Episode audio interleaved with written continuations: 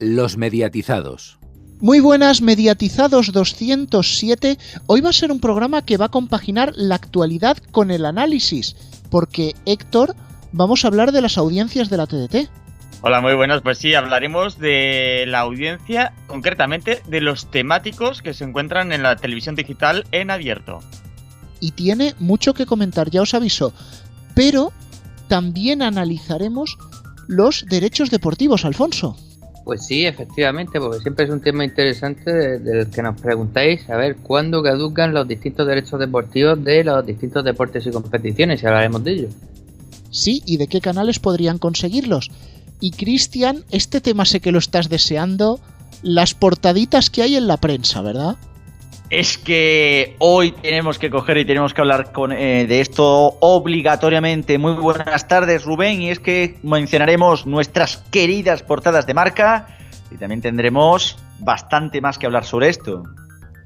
Y también tenemos aquí a Juan, que hoy está desde el inicio del programa y no viene solo al cachondeo. No, no, hoy vengo más cosas, pero bueno, en cuanto al cachondeo, por decirlo así, en la Edad de Oro tendremos clickbait de tamaño camión, chistes malos, recochineo, de todo, como en botica. Pues sí, muy típico de la Edad de Oro, creednos que es la sección que no nos gusta hacer. Pero arrancamos, como siempre, con el informativo de medios. Así es, empezamos con la primera de las noticias, y es que el Tribunal Supremo confirma que los 90 segundos de resumen de televisión son por partido y no por jornada. Así pues, Mediaset le ha ganado uno de sus partidos pendientes con la liga, aunque hay más perdedores que esta. El Tribunal Supremo ha desestimado el recurso de casación del organismo presidido por Javier Tebas y ampara las interpretaciones de la Audiencia Nacional y la Comisión Nacional de los Mercados y la Competencia para la emisión de resúmenes informativos de la jornada de liga 90 segundos de duración por partido. Es decir, ese minuto y medio no funcionaría como tope para la jornada al completo, sino para cada uno de los encuentros, con lo que se dispondría de hasta 15 minutos de imágenes de resumen de la jornada sin necesidad de abonarlos, siempre que se jugaran en un mismo día, pues existe un tope temporal para mostrarlos de 24 horas. Los resúmenes pagados, por lo tanto, se devalúan o al menos no podrán revalorizarse mediante una sentencia del Supremo de carácter restrictivo. En caso de concebirse los 90 segundos sobre el total de los partidos, la información de cada uno de ellos no alcanzaría sin unos 15 segundos, que se manifiesta insuficiente, pues no permite desarrollar adecuadamente la información que sería muy limitada, restringida y escasa para cada partido y no permitiría conseguir los objetivos previstos de que la información tenga acceso al público, ha expresado el Supremo en su sentencia. Y seguimos con Mediaset España ya que ha firmado con Cristian Galvez la renovación de su contrato de larga duración. Mediante este acuerdo, Galvez continuará ligado al grupo de comunicación para el que comenzó a trabajar en 2005. A lo largo de estos años, el presentador del Tirón se ha convertido en uno de los profesionales de la televisión más valorados de España y ha recibido importantes galardones como el Premio Ondas en 2008, el Premio Protagonistas en 2010, una Antena de Oro en 2011 y varios premios TP de Oro. En paralelo a su trayectoria como presentador, Cristian Galvez ha desarrollado una notable faceta como escritor. Ha publicado numerosos ensayos, novelas y libros didácticos para niños y se ha convertido en un acreditado experto en la figura de Leonardo da Vinci y el Renacimiento. Y de los concursos pasamos al séptimo arte, ya que Movistar lanzará Movistar Oscars, un pop-up channel centrado en los premios Oscar. Este canal estará disponible del viernes 31 de enero al martes 11 de febrero y estará dedicado íntegramente a la emisión de cintas ganadoras de la estatuilla dorada. Un repaso por el gran cine de las últimas décadas con títulos como Mar Adentro de Alejandro Amenábar, ganador del Oscar a la mejor película de habla no inglesa, La lista de Slinder, eh, Shakespeare enamorado The Artist, y que abarca hasta clásicos como El Golpe o Ciudadano Kane. La noche del domingo 9 al lunes 10 de febrero comenzará en Movistar estrenos sinceros simultáneamente con la emisión del programa especial La Noche de los Oscar que repasará las candidaturas a partir de las 12 de la noche. Posteriormente, Movistar estrenos en directo y en exclusiva la alfombra roja y la gala de entrega de premios. Desde los estudios de Movistar Plus en Madrid y en conexión con la ciudad de Los Ángeles, un año más se vivirá la emoción de una gala que en esta edición tiene como nominadas a Mejor Película de Habla No Inglesa, Dolor y Gloria de Pedro Almodóvar y a Antonio Banderas, protagonista de la misma, y a la película de animación española Klaus, emitida por Netflix. Y el lunes 10 de febrero en Prime Time, Movistar Estrenos emitirá el programa resumen con los mejores momentos de la gala. Y cambiamos totalmente de ámbito y es que Viacom CBS Networks International anuncia su nueva estructura internacional con dos nuevas divisiones cuyo objetivo es aprovechar las nuevas y ampliadas operaciones de la compañía tras su fusión, impulsando así las posibles oportunidades de crecimiento de todas sus marcas en los principales mercados internacionales. Rafael Anequino, hasta el momento president de Viacom CBS Network Southern and Western Europe, Middle East and Africa, amplía su rol en la nueva estructura, incorporando ahora a sus responsabilidades los mercados del norte y este de Europa y Asia, pasando a ser president Viacom CBS Networks Europe, Middle East, Africa and Asia. Esta nueva estructura simplificará en dos grupos de marcas y tres centros de gestión panregionales Viacom CBS Networks International, reportando todos ellos a David Lynn, President and CEO de Viacom CBS Networks International. D-Max refuerza su compromiso con la historia con una programación especial durante todo 2020 en un evento de programación sin precedentes en la trayectoria del canal. Los espectadores tendrán un acceso único a 12 grandes hitos de la historia que protagonizarán la programación de D-Max a lo largo de todo el año. Cada mes el canal ofrecerá una selección de programas especiales y documentales temáticos que ahondarán en cada uno de los 12 acontecimientos que el canal rememorará a lo largo del año. Fechas clave de conflictos bélicos, aniversarios de grandes hitos del hombre, sucesos que marcaron a civilizaciones enteras, desastres de magnitudes épicas, descubrimientos que cambiaron el devenir de la humanidad. En definitiva, una conmemoración de los acontecimientos que a lo largo de los siglos han modelado el mundo en el que vivimos hoy y que tendrán un especial protagonismo en la programación de DIMAX durante todo 2020. Y terminamos con datos sobre portabilidad móvil, donde Más Móvil cierra el año arrasando. Y es que, compuesto por la propia Más Móvil, Pepefon, Yoigo, Yamaya, Levara o Mobile, entre otras, ha arrasado este año. Los amarillos consiguieron convencer a 38.700 clientes de darle una oportunidad a algunas de sus marcas. En el caso de Movistar, contando también los datos de 20 y O2, vemos que los azules se dejan por el camino 8.800 clientes. Vodafone también ha terminado el año mejor de lo que apuntaba antes del verano. Sumando las portabilidades de Lobby, los británicos pierden 7.800 clientes en el mes de diciembre de 2019. El caso de Orange en el terreno móvil es más preocupante. La operadora francesa con Yastel, Simio República Móvil pierde 47.300 clientes. Pese a que en el fijo suelen irle mejor las cosas, no consiguen dar con la tecla de móvil. Finalmente tenemos que hablar de Digi. La operadora rumana no se puede quejar en absoluto en 2019. En diciembre de este, de este año pasado consiguieron captar 23.600 clientes móviles. En cuanto a la telefonía fija, el grupo más móvil como el más destacado con 19.000 nuevos clientes. La segunda mejor cifra es para Orange que pierde 6.400 clientes y por su parte Vodafone se deja por el camino 11.800 clientes y Movistar hace lo propio al perder 15.600 clientes durante el pasado mes de diciembre. Como sabéis, si queréis seguir informados durante la semana, neo.es y nuestros perfiles Neo y los mediatizados en Twitter y en Facebook. Hasta aquí las noticias, nos metemos ya en tertulia, y es que siempre atraen la atención las audiencias de los grandes canales, las grandes generalistas, pero hay mucho que comentar también sobre los temáticos. Para esta tertulia vamos a considerar la 2 como generalista, que ahora mismo con su 2,9 podría ser, digamos, el puente, la más pequeña de las generalistas o la más grande de los temáticos. Vamos a intentar ir por parejitas o por tríos, porque si no serían demasiados para comentar. Y empezaremos por FDF y Neox. Esta pareja no hace tanto era la que lideraba la TDT, los dos canales más vistos dentro de los temáticos. Sin embargo, FDF mantiene su buena racha en un 2,8, un resultado más que positivo. Sin embargo, Neox, que había encontrado su bucle de series ideal con Big Bang Theory y Los Simpson padre de familia, ese bucle se está quemando. 2,1 en el mes y hay días que ni siquiera llega al 2. Básicamente, precisa, eh, básicamente por aquello que comentas los bucles de series al final acaban quemándose cuando repites las series 300 veces. Y claro, como en el caso de este tipo de sitcoms que solía poner Neox, los capítulos son tan cortos, si emites un capítulo o dos al día, vale. Cuando emites hasta nueve capítulos al día, al final lo acabas quemando.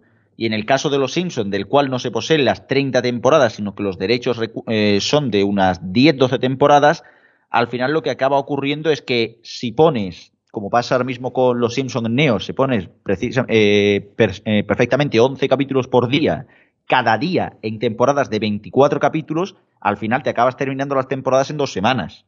Así que realmente la gente se acaba quemando de, ese contenido. Y en el caso de Factoría de Ficción sigue funcionando, no tan bien a lo mejor en audiencias como hace unos años, pero sí que funciona bastante bien y casi siempre pues lidera entre los programas más vistos con repeticiones de la que se avecina, precisamente porque al igual que pasa con bueno, series como Aquí no quien viva, eh, que ha sido hasta hace unos años la serie más reemitida en la historia de la televisión, pues sí que es una serie bastante recurrente y que no tiene capítulos de 30 minutos precisamente, así que con ellos sí que pueden tirar durante más. Pasamos ahora a otra pareja, además los dos de Mediaset, uno masculino y otro femenino, Energy y Divinity. Energy estaba bastante mal, hace año, año y algo, lleno de factual, no despegaba, pero con la llegada de Bimad, Mediaset le da un vuelco y cambia a todo series. El, vamos, el cambiazo ha sido brutal. 2,5 en lo que va de mes, pedazo de resultado. Sin embargo, Divinity parece que no da con la tecla, está metiendo realities, telenovelas turcas por ser baratas, algo de producción propia de corazón, y, esta mezcla le está pasando factura. Ya es que ni siquiera se acerca al 2, 1,7. No, sin duda ha sido un gran año para Energy, que si hacemos el interanual de, del año 2019, ha subido nada menos que 5 décimas. Ha superado a Neox, que es un canal que durante mucho, mucho, mucho tiempo ha sido la segunda temática en audiencia después de la Factoría de Ficción. Sin embargo, hay Energy con los nuevos contenidos que le han metido, que tú estás comentando, que le han pegado un cambio porque hay factuales y otros programas que los han metido en Bimar, pues le han metido más series, le han hecho un tipo nuevo de canal, por decirlo de alguna manera, y le ha ido estupendamente. Divinity, sin embargo, un año ha perdido una décima y no acaba de encontrar su camino. Y, ya, hablaremos de esos contenidos que han ido a BIMAT cuando hablemos de BIMAT, que eso es un caso aparte. Pues sí, llegaremos, llegaremos porque tenemos que pasar antes por más canales. Vamos ahora a hablar de los de cine, 13 y Paramount. Bueno, de cine pero no tanto. 13 tenía una programación generalista, le costaba levantar del 1, 1,2, 1,3, hizo una apuesta decidida por el cine y ganó 2,2 y se está acercando a la cabeza. Sin embargo, Paramount Channel empezó siendo una apuesta por el cine que después se ha ido adulterando con series, entretenimiento, otros programas, repeticiones. De todas maneras, en lo que lleva de mes acumula un 1,9, su valor normal es un 1,5 y oye, ni tan mal. Hombre, yo lo que veo es que 13 está quizá ocupando el, lugar que algunas autonómicas cubrían con películas del oeste, películas un poco viejunas en la sobremesa, y ahí quizá están captando esa audiencia que poco a poco ha ido... Eh, las autonómicas han ido prescindiendo de ella, algunas, la mayoría de ellas, y que encuentran en 13 los contenidos que, quieren ver. En Paramount Network, pues eh, se está posicionando. Eh, creo que todavía no acaba de encontrar el lugar. Se tienen que definir más si son películas, si son series, ver en qué franjas van emitiendo qué cosas, pero el público creo que todavía no tiene claro qué es lo que puede ver cuando acude a, a Paramount Network. O sea que yo creo que a lo largo de este año se tienen que definir un poquito más y por favor, por favor, que no incluyan factual, que no den una vuelta de tuerca e incluyan factual. No, no, no, no, no. Seguimos ahora hablando de A3 Media con sus dos canales más recientes. Mega, que hace un 1,5, podríamos repetir el, el ni tan mal, sabiendo que casi todo es factual, y el chiringuito, pero destacamos sobre todo A3 Series. Recordamos, es un canal que solo se ve en televisores y receptores de alta definición. 1,6 de Share. A una décima de Divinity y Clan no está tan lejos un exitazo con todas las letras. A tres series demuestra que realmente es que hay un parque de televisores en alta definición más que destacable, porque como bien dices, supera canales que están en definición estándar y en teoría llegan a todas partes. Entonces eh, ahí se ve que la apuesta por el contenido, aunque es desde luego no exenta de repeticiones, pero sí que se cuida mínimamente, entonces les está dando resultados a tres media. Luego tenemos, que ya hablaremos de otros canales de que eso está en alta definición, que están en el furgón de cola, pero por méritos propios, no por el formato de emisión. Pues pasamos ahora a los canales infantiles de la TDT, que como todos sabemos son tres, Clan, Boeing y Disney. Y la verdad que aquí ya empezamos a ver los destrozos. Clan está en un 1,8 de valor habitual, 2% en lo que va de mes, aunque siempre en Navidades con vacaciones los críos se ponen a ver delante de la tele y mejora. Y digamos es quien capea el temporal, porque Clan siempre ha sido muy infantiloide y ha sido muy fiel a sus principios. Boeing, que llegara a tener un 2,1, 2,2, ha querido copiar a Clan y eso ha hecho que se despeñe hasta el 1,2 y algunos días en concreto es que no llega ni al 1. Pero quien se come realmente la tostada es Disney, que en su día fuera el canal de referencia juvenil, en los momentos de Hannah Montana Jonas Brothers, llegó a hacer un 4 su primer mes en la TDT, 0,9, pero es que su valor habitual en diario es 0,6, 0,7. Disney, en serio, ¿qué hace ya en la TDT? No, no apoya su canal. Totalmente, yo creo que Disney directamente es que pasa olímpicamente de, su canal y no, no, le presta atención ninguna a esto. No le presta atención y yo creo que están más pensando en Disney Plus que en otra cosa. Desde luego, parece que Disney tiene el canal en piloto automático, pero desde hace ya no meses, sino años y años. Eh, tiene el ordenador ahí rebotando contenido sin orden ni concierto y parece que no se preocupan nada ni por promoción, ni por novedad, ni por nada. Lo tiene ahí en automático y no sé, hasta que se deje, hasta que se aburran de tirar dinero por ahí, supongo. Y yo creo que también ahí influye mucho que los padres prefieren que sus hijos vean clan por aquello de que no hay publicidad y entonces no les piden cómprame ese juguete, cómprame aquello, cómprame lo otro y en Disney y en Boeing pues eh, publicidad hay a tutiplén. Entonces yo creo que eso también influye un poco en que las audiencias de clan sean más altas y también por la comodidad de que los niños pueden ver cosas sin publicidad, que no se interrumpen eh, con otras cosas lo que los contenidos que a ellos les gustan. Yo sobre todo quería hablar de Boeing porque me da mucha lástima que el canal esté tan poco aprovechado con la librería de contenidos que tiene Cartoon Network, incluso eh, pasando, pasando desapercibida Dragon Ball Super, que podía haber sido un exitazo. Quizás tendrían que volver a diferenciarse por franjas para poder subir los tres. Cambiamos de registro, hablamos de Discovery, D-Max y D-Kiss, que de estos dos prácticamente se podría escribir un libro. Discovery Max hacía su 1,1,2%, iba bien. Cambiaron a D-Max, metieron cine, subieron al 1,5, dijeron, esto es genial. Empezaron a meterle series y ahí la cosa reventó. No funcionaron las series, con el paso del tiempo han quitado también el cine, pero es que no bajan del 1,5 con sus factual. Dickies es el caso contrario no llegaba al 1, intentaron hacerle producción propia, algún evento deportivo que no cupiese en D-Max, no había manera de hacerlo a subir, dijeron, bueno, pues lo dejamos con factual femenino y ya está. Y entonces es cuando va y llega al 1. Pues ni más ni menos, así de claro. Desde luego sí que hay que reconocer que en un entorno en el que hay bastante más competencia y que realmente cuesta establecer una marca, al final Dikis ahí ha sabido rascar, ha sabido rascar bola. Desde luego, ha sabido rascar bola y hacer un canal que, sin llegar a ser un gran, gran éxito, ha resultado más o menos rentable. Al final, hubiera, ha, salido bastante bien en ese sentido. Posiblemente, lo digo así de claro, si hubiera sido el canal Kiss TV o lo que es ahora Hit TV, o sea, un canal solo de música, posiblemente no habría llegado a, esta, a este dato de audiencia en la vida. Las cosas como son. Y luego con el caso de D-Max, sobre todo se ha establecido un canal de documentales bastante bueno, bastante bueno en el sentido de, estable, estable, un canal bastante estable, que ha apostado bastante más por la producción propia, por suerte, con algunas piezas que yo eh, considero, de hecho, de entre las mejores piezas documentales que se han hecho el pasado año, y el caso más claro puede ser la del franquismo a color, una serie documental hecha con un cuidado y con un esmero impresionantes para un canal de TDT y en el general una programación que eh, encuentra, bueno, que el que digamos así el espectador encuentra lo que busca y ahí en los datos de audiencia se puede ver reflejado esos buenos datos, especialmente buenos también hay que decirlo en las madrugadas. Bueno, yo creo que la intención que tenía el grupo Kiss no era de poner un canal musical, sino un canal generalista. aunque la asociación con Discovery ha hecho que acabe en el terreno del factual. Pasamos ahora a los deportes donde también se da algo curioso.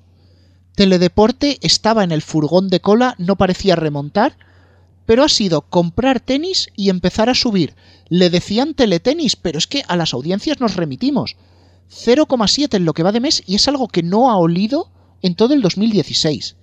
Por contragol cada vez tiene menos eventos deportivos, tiene que hacer 5, 6, 7 ediciones del golazo diferentes cada día, pero sin embargo eso no parece pasarle factura. Aguanta el 0,9, que para lo que se están gastando no es ni mal resultado. No, de hecho llegó el año pasado al 1,1 de media en audiencia y superó en una décima el año anterior, o sea que muy poquito a poquito va subiendo y de hecho se, aleja cada vez más del teledeporte que el año pasado repitió un 0,6. Teledeporte es cierto que en momentos puntuales, como puede ser ahora estos días con la Copa ATP de tenis, remonta un poco, pero es lo que hemos hablado en muchas tertulias en este programa, que teledeporte nunca se sabe muy bien lo que da, ni a qué hora lo da, ni acaba de tener contenidos interesantes. Y aquí hay un canal, que es el canal 24 horas, que él baila solo, no tenemos con quién emparejarlo, pero fíjate Héctor, uno con uno eh, sube por el, debate de investidura que hizo una gran audiencia, aunque lo normal es que esté en el 0,5, 0,6 y no tiene signos de moverse. Exacto, el canal 24 horas, la, única competencia que tiene en cuanto al canal de noticias es la sexta, que mucha gente lo, lo considera un canal informativo. Pero yo creo que debería haber en, la TDT un poco más de competencia, sobre todo desde el sector privado, de realizar un canal de noticias, pero del estilo hard news, como se conoce en el, en el mundillo. Es decir, un canal en el que haya informativos de cada media hora, cada una hora, me da igual eh, cuán largo sea el informativo, pero un canal en el que tú llegues a la hora que sea a casa, lo pongas y tengas un informativo completo. Eh, a ser posible en directo, porque ya sabéis vosotros que en el 24 horas a veces es en directo y a veces te están redifundiendo la media hora anterior o te editan el informativo anterior con 15 minutos y después te ponen otro programa de relleno. Y todo eso, pues la verdad está haciendo que el canal 24 horas eh, pues se quede con estos eh, resultados de audiencia. Y como bien decías, un uno con uno en, en, lo que llevamos de, de enero. O sea que yo creo que debería haber más competencia y quizás si se despierten un poquito más y hagan una programación más variada. Y terminamos, pues bueno, con nuestras calamidades favoritas. Bimad, relanzamiento de en canal de series fallido. Bueno, fallido porque lo haces en mitad de verano, solo le das dos semanas y lo vuelves a cambiar, así no se relanza un canal. Ten, la mano de Media Pro no se está notando apenas, prácticamente solo caso cerrado les está funcionando bien y Real Madrid Televisión, pues lo voy a decir solo esto. 0,2. Sí, 0,3 es la medida del año pasado, pero bueno, sí. Al final, décima arriba, décima abajo en el furgón de cola, en cualquier caso. Yo, yo estoy sorprendido con TEN, porque todos decíamos hace un año, bueno, se notará ahora que MediaPro entra en la gestión del canal, se notará su mano. Incluso decíamos, oye, quizá le, le metan un contenido deportivo, quién sabe Mm, ni una cosa ni la otra ni la de más allá. ATN es un canal que no funciona, que es penúltimo en la cola y en la lista. Y, la mano de Media Pro no se ha notado por ninguna parte y, vamos, parece que ni gestionas en ese canal. Y más, pues un poco lo que estabas diciendo, cambios de vez en cuando, contenidos que no interesan, un 0,5 de media el año pasado, que encima hay que decir que si ya estaba flojo el año pasado bajó una décima en la media anual, en fin, un desastre creo que nos hemos saltado a Juan que tenía la mano levantada. Sí, simplemente iba a comentar algo sobre el 24 horas. Iba a comentar que, como bien decía Héctor, eh, realmente hace falta una programación más, más variada, le hace falta menos lata también, y, pero en general lo que hace falta son más recursos. Se nota que Televisión Española gestiona este canal otorgándole cuatro chapas de presupuesto y bastante audiencia hacen para lo que hacen. Y así a modo de curiosidad, si me diera mi audímetro, un audímetro, la audiencia subiría porque es, yo creo que es el contenido de televisión española que más veo, pese a lo pobre en general que es por su falta de recursos. Pues bueno, así son las audiencias y así os las hemos contado. Vamos a ver si los próximos estrenos son capaces de dar la vuelta a esto, porque llega la agenda de Neo, con Héctor y con Cristian. Pues sí, nos vamos ahora ya con la agenda de Neo.es y empezamos con las series, con otras, entre otras, en A3 Player Premium HBO, Filming o XN. Efectivamente, así empezamos por las series. Y empezamos por A3 Player Premium, que estrena el domingo la nueva serie original de A3 Media, La Valla una creación de Daniel Ecija que cuenta con 13 capítulos de 50 minutos. Está protagonizada por Olivia Molina, Unax Ugalde, Ángela Molina, Abel Folk y Eleonora Wexler. La serie se ambienta en un futuro próximo. La cada vez mayor escasez de recursos naturales ha convertido a las democracias occidentales en regímenes dictatoriales. Mientras la vida en las áreas rurales se hace imposible, la capital ha quedado dividida en dos regiones férreamente cerradas. El sector 1, el del gobierno y los privilegiados, el sector 2, el resto. La única forma de pasar de una zona a otra es cruzar la valla que la separa, para lo que será requisito disponer del salvoconducto reglamentario. Y HBO España estrena el lunes la serie de ciencia ficción Avenue 5 protagonizada por Hugh Glory, que da vida a Ryan Clark, el acomodado y delicado capitán de Avenue 5, un crucero espacial con comodidades de lujo como buffets gourmet, un spa, una plataforma de observación y clases de yoga.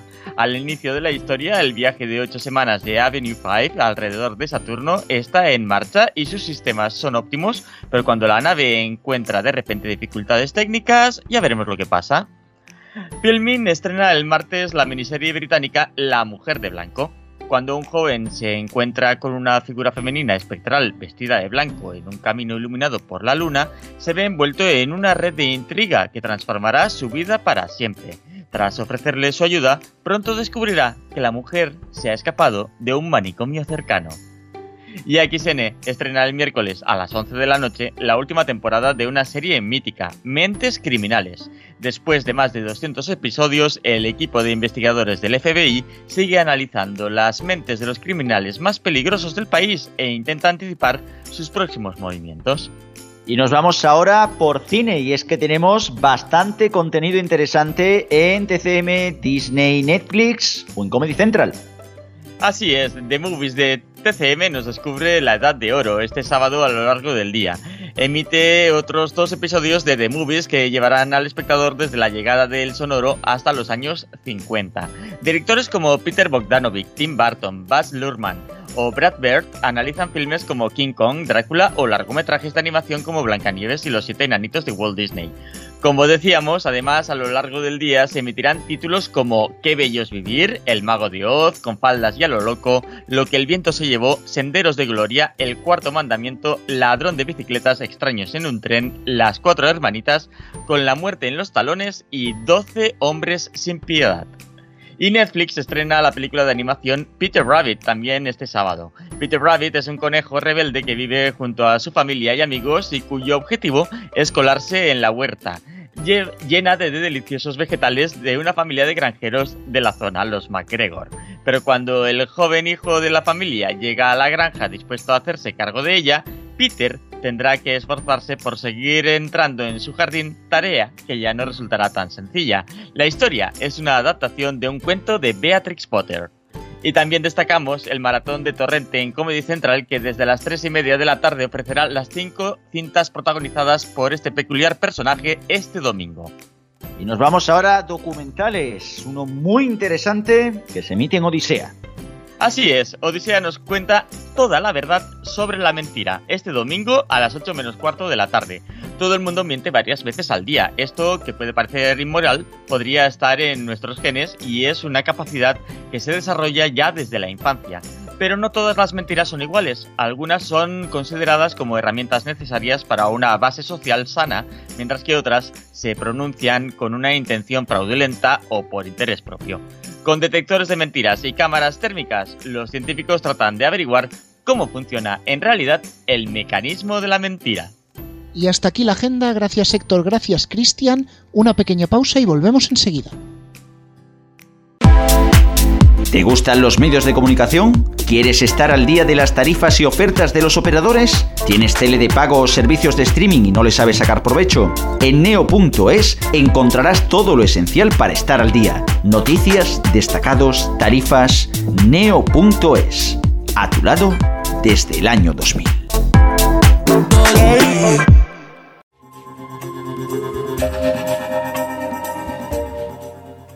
Allá donde la música y la imaginación se unen, aparece Chill Pop.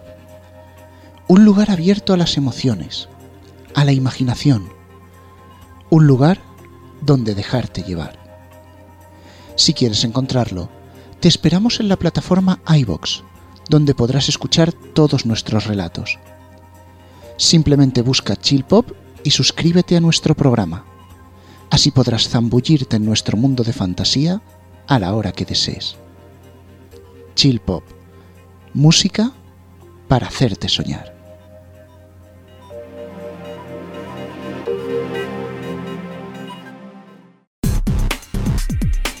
Volvemos de la pausa y vamos a hablar de deporte, pero desde un punto de vista que no suele ser el habitual, los derechos deportivos. ¿Hasta cuándo llegan los contratos? ¿Cuándo caducan? ¿Podrían cambiar de manos? Hoy mismo hemos sacado un artículo en Neo que habla de ese tema y lo ha redactado nuestro compañero Alfonso. Vamos a empezar hablando contigo porque hay un montón de fútbol y cada uno caduca en una fecha diferente. Sí, hay que decir en primer lugar que los derechos deportivos de fútbol se suelen contratar por trienios, salvo alguna excepción como ahora veremos. La Liga y la Copa del Rey, como bueno, como ya sabéis, yo creo que la mayoría eh, han estrenado de trienio esta misma temporada. La primera división y segunda división son cosas de Movistar, la Copa del Rey es cosa de Mediaset y Dazón, que está ofreciendo la mayoría de partidos y como ya he dicho, pues son por trienio. Bueno, la Supercopa de España también ha empezado un nuevo trienio, antes se, se, vendía cada año y ahora con el nuevo formato también la federación ha decidido vender tres temporadas seguidas. Todos estos derechos que os estoy comentando son del trienio 19-22. En la, Liga de Campeones y la Liga Europa, en este caso el trienio empezó la temporada pasada, en la 18-19 y caduca en la 20-21. Aquí sí tenemos que estar muy atentos porque estamos justamente en mitad del periodo, en mitad de ese trienio, y es ahora cuando la UEFA suele negociar el siguiente trienio, por lo cual en los próximos meses eh, sabremos si Movistar va a seguir teniendo esos derechos o pasar a manos de Media Pro o incluso Dazón se mete por medio, en fin, va a ser interesante. Eh, Dazón, por cierto, también está ofreciendo justamente de esta temporada la Premier League y será también por un trienio desde, el año 19 que estamos que empezó hasta el año 22 y también por tres años eh, compró la, Copa Inglesa pero como empezó a emitir la, temporada pasada pues bueno pues termina un poco antes en el 2021 luego tenemos las ligas extranjeras que también es interesante y la Bundesliga rompe aquello del trienio, porque la Bundesliga la compró Movistar por cuatro años, la compró en el año 2017, o sea, la va a tener hasta la temporada 2021, todavía le queda. Y en cuanto a la serie y la, y la Ligue 1 francesa, o la Ligue 1, mejor dicho, francesa, eh, hay que decir que aquí tengo dudas porque recordemos que originalmente son derechos comprados por eh, Media Pro y que la temporada pasada, media temporada, eh, compró Movistar a, a MediaPro y no sé exactamente cuándo terminan los derechos de esas dos ligas. No he conseguido encontrarlo por ninguna parte. Y ya como platos fuertes y para terminar con el fútbol, recordaros que la Eurocopa de 2020 la televisará enteramente Mediaset y que el Mundial 2022, el famoso Mundial de Qatar, lo televisará MediaPro, imagino que por gol, pero bueno, ya veremos. Claro, esto más o menos lo que da a entender, ahora ya que ahora comentaremos sobre otros deportes, es que realmente en los deportes, en las ligas que puede haber cierto interés y las que puede a lo mejor llamar a la puerta Son, sean principalmente la italiana, sobre todo también por el gran acuerdo que hay en el país de origen. Recordemos que Dazón en Italia emite un partido en exclusiva y de hecho Dazón se puede contratar a través de Sky dentro de, dentro de la propia plataforma. Y en el caso de la Liga, y también porque aquí se emite la Copa Italia a través de Dazón en España, y en el caso de la Liga por el mismo motivo, la Liga en Francia, se emite, la Copa Francesa se emite por Dazón, y en este caso sí que sería quizás la liga más interesante. Sí, eh, yendo ahora a otros deportes, en baloncesto, eh, la ACB, estamos en mitad del contrato de la ACB con Movistar, termina el contrato del 2021 y eh, la NBA sí que termina, atención, contrato esta misma temporada, la 19-20, Con lo cual eh, tendremos que estar muy atentos si Movistar renueva la, NBA o Dazón se mete por medio, como alguna vez hemos comentado. La Euroliga y la Eurocup, como ya sabéis, sí que, sí que te Dazón, la acaba de comprar por cuatro temporadas, así que eh, le, quedan años por delante a estas competiciones con, por Dazón. Yo creo que en el caso de la NBA el interés de Dazón es manifiesto, sobre todo por la oferta que le hicieron Antoni Daimiel. Sin embargo, eh, Cristian Alfonso, yo no veo tan claro el tema de la CB, porque cuando la fichó Movistar, se quiso meter por medio no Dazón que no estaba, sino Eurosport. La cosa es que queda temporada y media, como bien dices, hasta 2021. Mm, ¿Vosotros creéis que Eurosport se volverá a interesar en la CB o que será Dazón el que se meta por medio, o los dos? Yo veo más parte, eh, más parte Eurosport que a Dazón, honestamente. Porque al final la plataforma, Dazón lo que busca es sobre todo llegar a un público más general y la ACB, aunque sí que es verdad que tiene cierto interés, en el poder hacer todas las competiciones y, sobre todo llevar todos los partidos y la emisión de los mismos y la retransmisión requeriría de muchísimo presupuesto que quizás Dazón no querrá desembolsar en el baloncesto y si más en el fútbol. Sí considero que la NBA, como ya has comentado, la, jugada de intentar fichar a Anthony Daimiel y también el haber fichado a Piti Hurtado es, es Movistar Plus, pues sí que decanta más la balanza hacia el lado de Dazón, sobre todo teniendo en cuenta que ya emite la competición en varios de los territorios donde está la plataforma. Aún así, esto pues es una cosa que tendremos que ver en los próximos meses. Si queremos dar un detalle curioso con respecto a la NBA, es decir, que el League Pass, que siempre se daba al 50% para abonados a Movistar Deportes o Canal Plus Deportes en su momento, ahora se ha extendido a todos los paquetes de Movistar y en este caso a cualquiera que tenga un fusión se le da no un 50, sino un 30% y el que tenga el Movistar Deportes sí que tendría el 50%.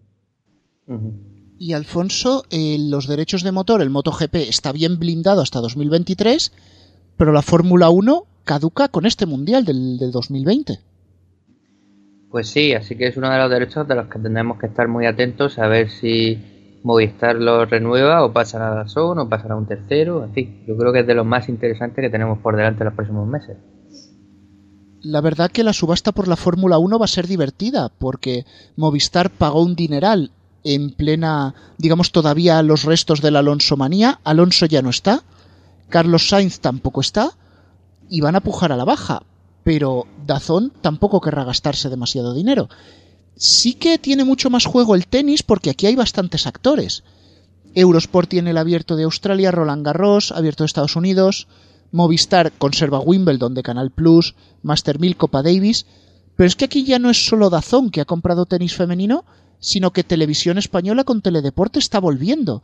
Sí, pero yo creo, bueno, en primer lugar, perdona que te corrija, pero Carlos Sainz Jr. sigue en la, que yo sepa, sigue en la Fórmula 1. No sé. Creo que va a seguir. Buen papel, me acabo, me acabo de colar, bien. sí, sí, sí, pobre tico, pobre tico mío. El hijo triunfando en la Fórmula 1 y el padre en el Rally, en el rally de Dakar. Bueno, eh, lo que estabas hablando del tenis, la vuelta de televisión española, bueno, yo creo que es una cosa muy esporádica porque ahora han tenido la oportunidad de comprar los derechos de la Copa esta, de la ATP pero bueno, si es que realmente no pueden volver mucho, porque el resto de los derechos importantes están muy repartidos entre Movistar y, y Eurosport y encima los derechos del tenis han ido subiendo bastante el coste en los últimos años, con lo cual no creo yo que Televisión Española próximamente se vayan a, meter mucho eh, en este tema. Podemos seguir si queréis con el fútbol americano, eh, donde esta temporada renovó Movistar los derechos. Hay veces que lo ha hecho por una sola temporada, pero en este caso lo ha hecho por dos, o sea que da esta temporada y la que viene. De momento esos derechos pues los tiene Movistar, digamos, consolidados. Bueno, en el caso de la NFL también hubo una intentona ahí por parte de MediaPro para meterlo en abierto en gol, pero aquello no acabó de salir. Y nos queda ya hablar de los Juegos Olímpicos, que esto es totalmente territorio Eurosport, está blindado hasta 2024, pero Alfonso tuvimos hasta hace, hace, poquito una buena noticia, y es que Televisión Española dará la parte abierta y más de lo que se había requerido. Sí, parece ser, porque todavía no está cerrado el acuerdo, que como era esperable por otra parte, Televisión Española diese las horas, en las horas que tiene que dar en abierto, y hay que decir que las horas que en su momento le, obligaron a Eurosport a emitir en abierto eran 200 horas y parece que Televisión Española va a comprar 400 horas, o sea, el doble. Estamos hablando de incluso dos emisiones simultáneas, porque unas 200 horas, para que os hagáis una idea, eran 12 horas diarias, o quizá un poco menos, pero bueno, sobre, sobre esas horas. Si estás comprando el doble de horas, ya te estás asegurando una de dos. O como el horario es muy malo, porque por el cambio de horario con Pekín, aprovechas las horas muertas para dar resúmenes de lo más interesante, o incluso puedes meter dos emisiones. Totalmente, así que realmente ese será, digamos así, que un poquito el, motivo también por el que no lo compra. La verdad que todo lo que todo lo que se ha venido comentando estos últimos minutos da a entender de que realmente sí que hay muchos derechos deportivos que este año son completamente inciertos en cuanto a quién los cogerá. Pero desde luego lo que sí que vamos a ver es que Dazón en un momento dado puede ser un hueso muy duro de roer lo que no sé y lo que habrá que ver desde luego es si llegará en el, el, punto en el que tenga que firmar un acuerdo con alguna operadora, bien sea Movistar, bien sea Vodafone, para que se pueda ofrecer su plataforma eh, a través de, de una operadora. Pues bueno, vamos a tener un año muy movidito con los deportes, pero no vayamos tan lejos todavía, porque tenemos que enterarnos de qué vamos a ver precisamente de deportes la semana que viene. Agenda deportiva. Pues efectivamente es turno de la agenda deportiva y arrancamos con la liga y un Barça estrenando entrenador. Efectivamente, Quique Setién debuta como entrenador del Barcelona. Su nuevo equipo recibe el domingo a las 9 de la noche al Granada en el partido que cerrará la jornada. Antes el sábado tendremos a las 4 de la tarde el Real Madrid-Sevilla y a las 9 de la noche el Eibar Atlético de Madrid. Los tres partidos se verán en Movistar La Liga, como es habitual. De segunda división destacamos el Deportivo Cádiz el domingo a las 4 de la tarde en Vamos y de la Liga Femenina el Sevilla Atlético de Madrid el domingo a la 1. Gran partido el de segunda división, dos históricos del fútbol definitivamente. En las ligas extranjeras sigue destacando el Liverpool y esa igualdad que hay en Italia y Alemania. En Inglaterra el gran partido se podrá ver el domingo a las 5 y media, es el Liverpool Manchester United. La semana que viene también habrá liga entre semana. Destaca el martes a las 9 y cuarto el Chelsea Arsenal. Estos dos partidos y más se podrán ver en DAZN. En Alemania vuelve la liga tras el descanso invernal.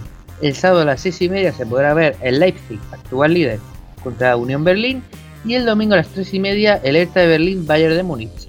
Los dos son televisados por Movistar Liga de Campeones. En Italia, el gran partido será el Juventus Parma el domingo a las 9 menos cuarto en Vamos.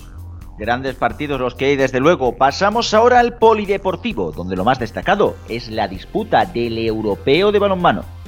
Efectivamente, en el europeo de balonmano llegamos a la segunda fase de grupos en la que España le quedan los siguientes partidos. El sábado a las 6 y cuarto contra Austria, el lunes a la misma hora frente a Bielorrusia y el miércoles a las 4 de la tarde contra Croacia. Y hablemos ahora de baloncesto. En la Euroliga en esta jornada le queda por jugar al Vasconia que lo hará este viernes a las 6 de la tarde en Moscú contra el CSK. En la CB, el partido más destacado es el Real Madrid-Vasconia también, el domingo a las 6 y media en Vamos. Y ahora viajamos a Estados Unidos. Cada madrugada, como sabéis, tenemos NBA en Movistar Deportes o en Vamos. Pero este fin de semana destaca porque tendremos las finales de conferencia de la NFL. La final de la conferencia americana la jugarán Tennessee Titans contra Kansas City Chiefs el domingo a las 9 y 5 de la noche en Canal en Movistar Deportes. Y ya bien entrada la noche, a la 1 menos 20, se disputa la final de la conferencia nacional entre Green Bay Packers y San Francisco 49ers que podremos ver en Vamos. Y finalizamos con lo más destacado, los 16 de final de Copa del Rey, que se disputa la semana que viene entre Dazón y Mediaset. Y ya sabéis que la Copa del Rey va toda seguida, el miércoles a las, a las 7 de la tarde, Dazón da en exclusiva el Ibiza Barcelona y Mediaset televisará con Dazón el miércoles a las 9 de la noche el Unionistas de Salamanca Real Madrid y el jueves a la misma hora el Cultural de Onisa Atlético de Madrid. Los otros 13 partidos también se ofrecerán por Dazón. Y hasta aquí llega la agenda, pues gracias Alfonso.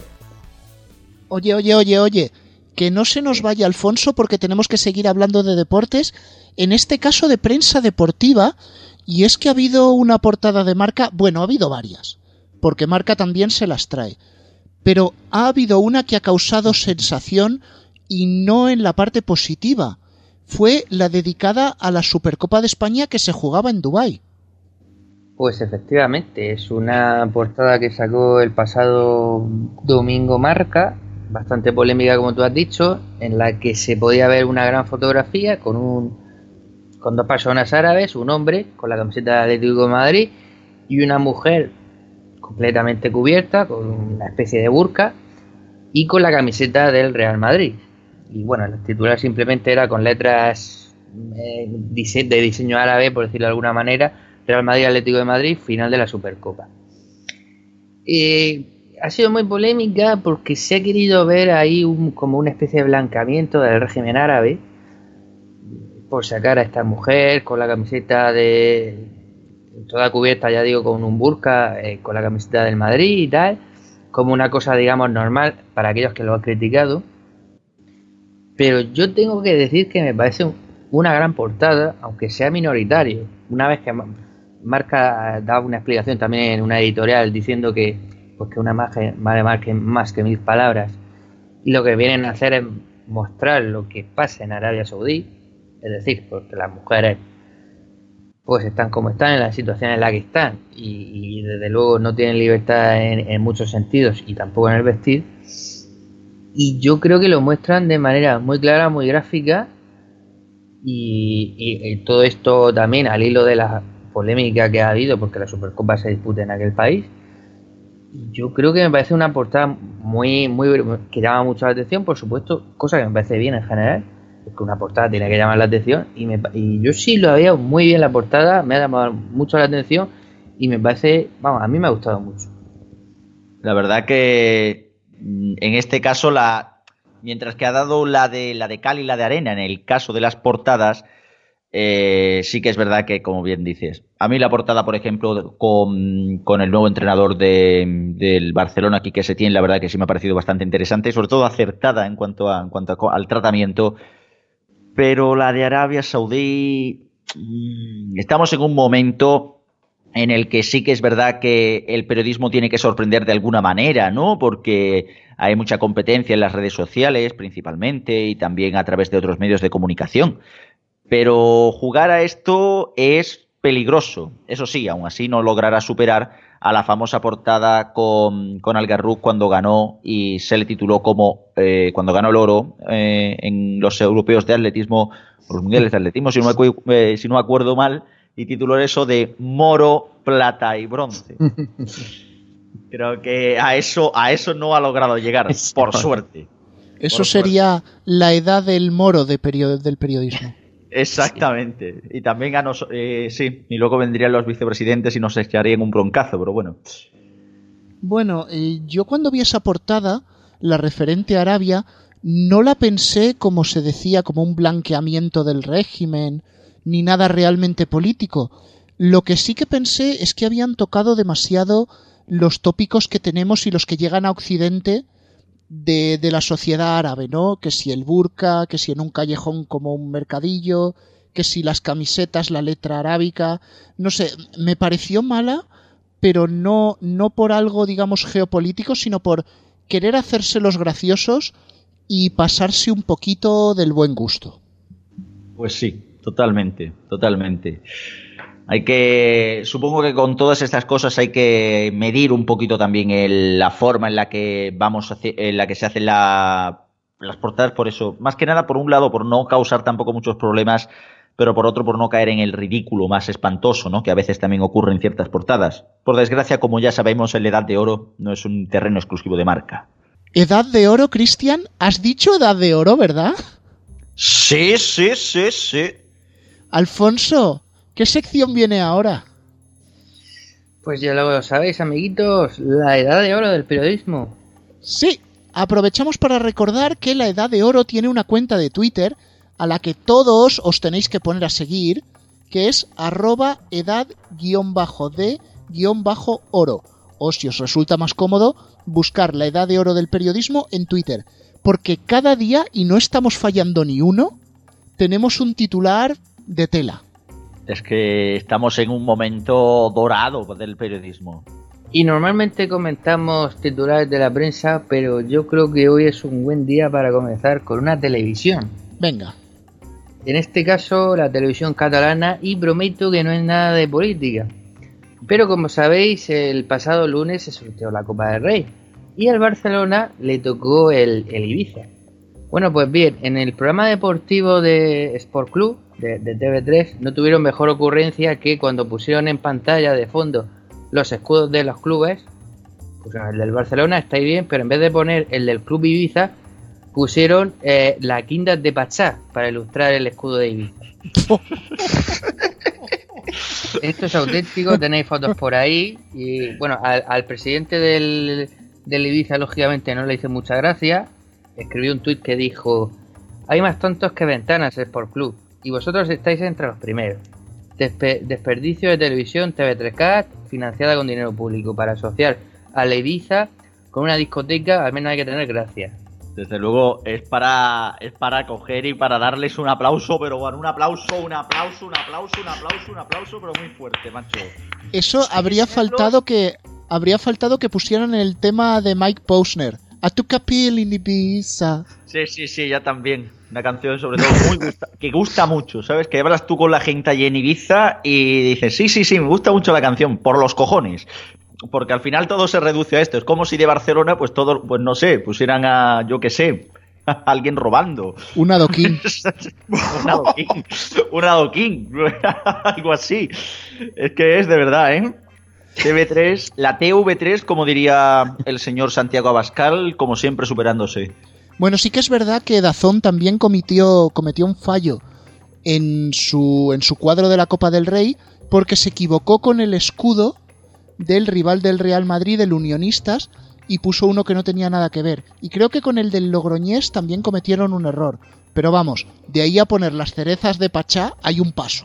Exacto. Aún así, eso de poner mal el escudo del Logroñés el Logroñés, que recuerdo yo que jugaba al FIFA 95 de la Mega Drive y estaba el puñetero Logroñés. O sea, que no es un equipo que tenga dos días. A ver. Mm, bueno, Cristian, sí te corrijo eso porque ese Logroñés desapareció. Luego apareció el, Recreación de Logroño, que creo que también desapareció y ahora ha renacido otra vez el Logroñés. O sea que este es un Logroñés, un New Logroñés. Pasamos página y vamos con el siguiente titular, Alfonso. Pues sí, ahora vamos con titulares, pero bueno, por no salirnos de la televisión catalana, en este caso un tuit del 324 del canal de noticias de la televisión pública del catalana que decía Andalucía premiará a la familia con más hijos como hacía Franco. Luego que, si los tópicos con Andalucía de, parte de Cataluña, ¿eh? No sé por qué tenemos esa imagen de Cataluña y sus críticas a Andalucía. Eh, tampoco es que sean todos los tópicos, aunque desde luego tirar este tipo de cosas, ostras, que la segunda población que más ve TV3 es catalana. Eh, catalana es andaluza, que diga. O sea, cuidado, ¿eh? Pues nada, eso sería como si Telemadrid se empiece a meter con Castilla-La Mancha, ¿sabes? Algo así. Algo así. Y espérate, espérate, que no sé yo si serían capaces de hacerlo. Venga, Alfonso, siguiente titular. Seguimos, ya sabéis que Antena 3 Noticias siempre nos da buenos ratos y tenemos un titular de esos, en fin, corto pero contundente. Un inmigrante salva a un hombre. ¿Racismo? Antena 3, Antena 3 racistas. Este le podemos sustituir al de Antena 3 mentiras. Pero bueno. O sea, ¿para qué? ¿Para qué racismo? ¿Para qué? Un inmigrante no era un hombre total, si solo era un inmigrante. Eso no era humano ni era nada, es que de verdad. Exacto. Hay que ver, ¿eh? Los inmigrantes también son personas humanas. Es que además, no, lo encuentro ahora, pero Antena 3 Noticias ya hizo un, un titular parecido no hace mucho, ¿eh? O sea que encima es reincidente. Sí, sí, Antena 3 racistas. Van a tener que titular al informativo a este paso. Bueno, es que tendría que sacar un chiste ingenioso de lo que de lo que ha dicho Antena 3, pero es que no soy capaz, no se me ocurre después de esta burrada. Alfonso, siguiente. Bueno, esto este ya para que nos echemos unas risas, el Huffington Post, que bueno, no sé si sabéis que hace poco eh, José, José, María Gutiérrez Guti dio una rueda de prensa como entrenador de la Almería y dijo que ya no quería que le llamasen Guti. De hecho, lo dijo enfadado como si fuese una cosa nueva que lo llamasen así cuando llevamos 25 años llamándolo así. Pero bueno, el caso es que el Huffington Post tituló Guti pide que, no, que dejen de llamarle Guti. No me llamo Guti. Si el titular tuviese poco recochineo, atención al subtítulo. Al entrenador de la Almería no le gusta que le llamen así. ¡Chistaco! Joder, el subtitular, macho. Se ha quedado a gusto, ¿eh? Sí, sí. Primero lo llaman por su nombre que no quieren que lo llamen tres veces en el titular, pero es que en el subtítulo, en el subtítulo ya se corona. Sí, sí, meten el chistecico ahí forzado ya para rematar la, Exacto. la pullita. Sí, Es sí, que sí. eso- Digamos así que es para tocar los huevos, para decir que no quieres que Sí, te sí. llame Guti. Pues toma tres tazas. No, no, toma, ¿sabéis, toma tres gutis, toma tres Toma gutis. tres Gutis. ¿sabéis a quién me recuerda todo esto? Aquí. A ¿Habéis ver. escuchado Cadena 100? ¿La mayor variedad en Cadena 100? ¿Me habéis puesto Cadena 100? No, yo no sé que la mayor variedad musical está en cadena 100. Pensaba que la mayor variedad musical estaba en otra emisora, pero no, la mayor variedad musical está en cadena 100. Cadena 100 tiene la mayor variedad musical, recuerda. Bueno, y, y si, y si escuchan la COPE, ya sabes, estar informados. COPE, estar informados, COPE, estar informados. Exacto. Bueno, en Onda Cero no se repiten tanto porque tienen tanta publicidad que no da tiempo. Sí, eso sí. Iba a decir, sabemos que, la- que le- que la iglesia católica es mucho de repetir mantras y las iglesias en general, ¿no? De repetir mantras y tal, pero eso de COPE estar informado, COPE estar informado, Cadena 100, la mejor variedad musical, Rock FM, la casa del rock, Rock FM, la casa del rock. ¡Ostras! Sí, sí, sí, El, sí. nuevo, el Nuevo Testamento radiofónico. Así de claro. No, y lo peor de todo es que hay gente que todavía se lo cree. Te rogamos, señor. Amén. Alfonso, siguiente. Seguimos. Y para mí el mejor clipbait de la historia, que nos lo trae el Correo Andalucía de Sevilla, refiriéndose a la ciudad de Sevilla. Dice, el metro inaugura una nueva línea. Y el subtítulo aclara, será de WhatsApp y servirá para solucionar las consultas más frecuentes. Tócate las narices, María Manuela. ¿Qué os habéis creído, sevillanos, que iban a abrir una nueva línea de metro, eh? Pues no, no, no. No, no, no, no, os jodéis. Con las dos que tenéis, vais, vais, vamos, vais ya bien. No, el Nada miedo, tener- el miedo que me da a mí es que el metro de Madrid aprenda. Sí, pues, sí, sí, sí, que nada más que haya dos líneas de metro, ¿no? No, pero es que ya como el metro de Madrid a cualquier chorrada de innovación la vende como si fuera la hostia, ni que fuera Movistar. Perdón. Que, mm, no, es que no hace mucho veíamos un artículo en prensa local de Madrid que hablaba Gran Vía será la estación 2.0. Y tú te quedabas, bueno, ¿y, y qué innovaciones tendrá? Y en realidad si te leías el artículo era unos tornos con diseño futurista y una decoración más moderna. Esa era la estación 2.0. Pero Es increíble. Nos hace falta aquí un 2.0 con reverb, con eco, con 2.0. Entonces que. evoluciona, tela. acciona. Pero es que además de eso, lo que no dijeron en el artículo es que la estación de Gran Vía lleva tres años cerrada y no tiene fecha de reapertura. Joder. Sí, sí, sí, y así, y así seguirá. Y así seguirá eso. A mí, Igual- iba a decir, perdonadme, iba a decir que, que- que este titular que ha, que ha puesto aquí Alfonso me recuerda un poco a esa escena de los Simpson. La voy a poner en, en latino, ¿eh? La voy a poner en latino. Que es esta en la que dice, Dios, necesito una ayuda, ¿no? Y salta alguien llamándole a Homer y le dice, hola, soy Dios. Dado, Martín. Algo, algo así, ¿sabes? O sea, un- un- una, una, una cosa en este estilo, ¿sabes? Venga, bueno. Alfonso, da tiempo para uno más, uno cortito. Venga, un par de juegos de palabras rápidas. Os lo digo los dos seguidos y vosotros mismos. Semana. María José Campanario aparece radiante tras la corrida de Jesulín. Y revista sin identificar porque era una fotografía. Ella se aumenta el pecho y él la apoya. Joder. Esto Vaya yo combo. creo que conforme va avanzando la sección vamos bajando el nivel.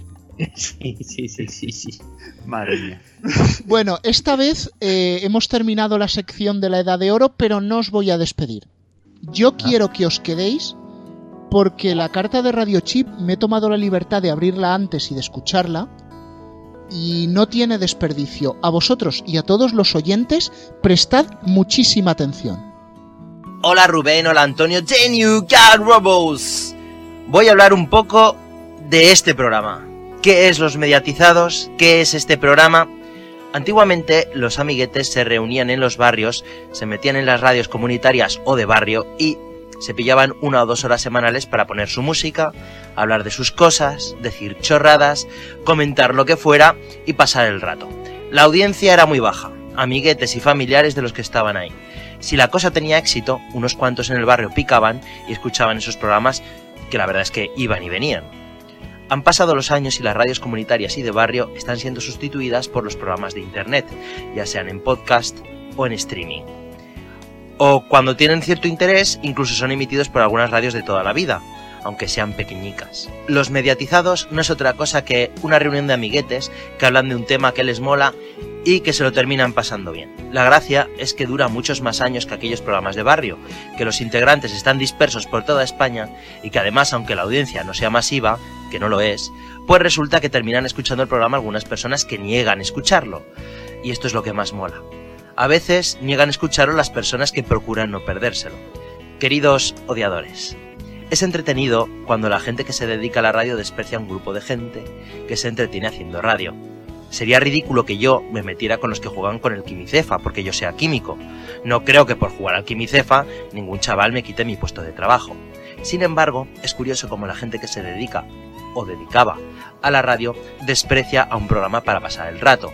Es curioso además el hecho de que antiguamente éramos los oyentes los que fantaseábamos o nos imaginábamos cómo eran o qué hacían, a qué se dedicaban o cómo eran nuestros locutores favoritos. Actualmente hay un sector de locutores que imaginan, fantasean o imaginan que hacemos los oyentes de radio. Es una cosa curiosa, incluso a veces inquietante. Nosotros tenemos la audiencia que siempre es más fiel, la que dice que no nos escucha. Bueno, después de oír esto, chavales, ahora sí, un aplauso para Radio Chips.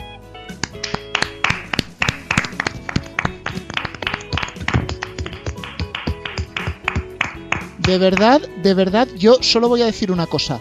La audiencia que tenemos es la que es.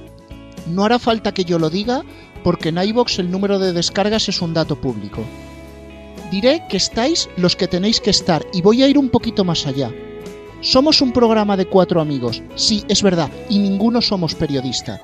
Pero nosotros siempre hemos ido por delante y hemos dicho que este es un programa que hacemos cuatro amigos. No lo hemos vendido como un proyecto enteramente digital integrado en los social media de la interacción con presenters e influencers. No, somos cuatro amigos. Punto. Si nos oyes es porque te gusta. De verdad que, que bueno, que este tipo de cartas, la verdad que le da ganas a uno de continuar.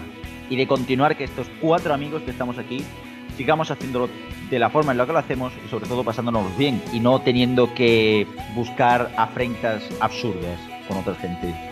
Efectivamente, que somos unos cuantos amigos que hacemos con mucha ilusión este programa y quedamos ya pues a lo tonto seis años y medio que, que creo que dentro de nuestro ama- amateur- amateurismo nos esforzamos y intentamos sacar información y una opinión más o menos contrastada y bueno, en todo caso como vosotros decíais que no vamos de lo que no somos, no somos grandes profesionales, no somos periodistas efectivamente, pero lo hacemos con toda la ilusión y, esperamos que, hombre, con los oyentes que tenemos, que no son muchos, pero bueno, son bastante fieles, hay que decirlo, pues estén contentos con, con nosotros. Yo solo comentar un par de breves comentarios. El primero que la coherencia es algo que muy bueno que debe debe tenerse si es para es, un- es una buena cualidad que debe tenerse y si quieres un que es un programa de cuatro amiguitos pues oye no lo escuches en vez de escucharlo solo para ponerte a rajar pero vamos el primer, los que los que rajan son los que más escuchan y por lo demás simplemente comentar que realmente los mediatizados eh, y cualquier tipo de proyecto cualquier proyecto de este tipo ya quisieran muchos medios supuestamente profesionales tener hacerlo con el cariño, el esmero y sobre todo intentar dar siempre, eh, digamos, una visión más o menos, si todos tenemos nuestras opiniones, nuestros puntos de vista, pero una visión más o menos objetiva y realista, o sea, sin fake news ni nada de esto. Yo creo que aquí hay que valorar también que muy amateurs según algunos, pero algunos criterios que se usan aquí ya quisieran usar los medios que se llaman profesionales, eh, supermedios, etcétera, etcétera. Pero bueno, que al final, al final casi que pesa más la voluntad que los medios con los que se cuentan. En resumen, Pues bueno, hasta aquí este programa de cuatro amigos que se van a seguir juntando con cariño, con ilusión y con ganas. Alfonso, Cartagena, muchas gracias. A vosotros. Juan, Elche, muchas gracias. A vosotros cuatro amiguitos, Cristian, eh, cuatre, cuatre amics, ¿no? Cuatro amigos. Gracias. Gracias a tu Tom. Venga, nos vemos a la próxima. Pues nada, Lo dicho, estos cuatro amigos se despiden, lo tenéis como siempre en todas las plataformas de podcast, por lo menos en las principales, Spotify, iBox, Google Podcast y iTunes. Toda la música que suena es Creative Commons y estará el listado de canciones en la descripción. Hasta la semana que viene.